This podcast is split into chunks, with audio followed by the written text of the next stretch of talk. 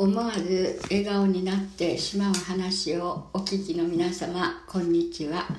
長崎に住む野見山です。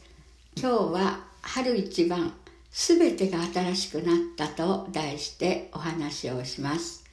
えー、以前から娘と一緒に祈るという思いを与えられていながらなかなか踏み出せずにいました。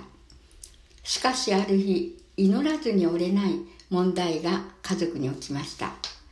その日から娘と一緒に祈り始めました。その問題のために祈ることを通して次々と家族一人一人の祈りへと導かれ始めました。そして祈ることを通して今まで気づかなかったことを気づかされ悔い改めに導かれたりまた祈ることを通して私たち自身が強められていきました。娘が「神様以前はお母さんは泣いて祈ってましたが今は泣きもせず祈るほど強くなったことを感謝します」と祈っていました。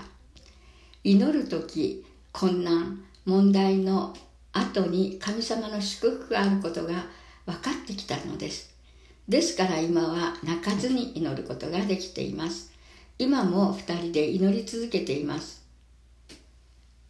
神様は私たちの祈りに応えてくださって少しずつ問題の解決がなされています。もしあなた方のうち2人がどんなことでも地上で心を一つにして祈るなら天におられる私の父はそれを叶えてくださいます。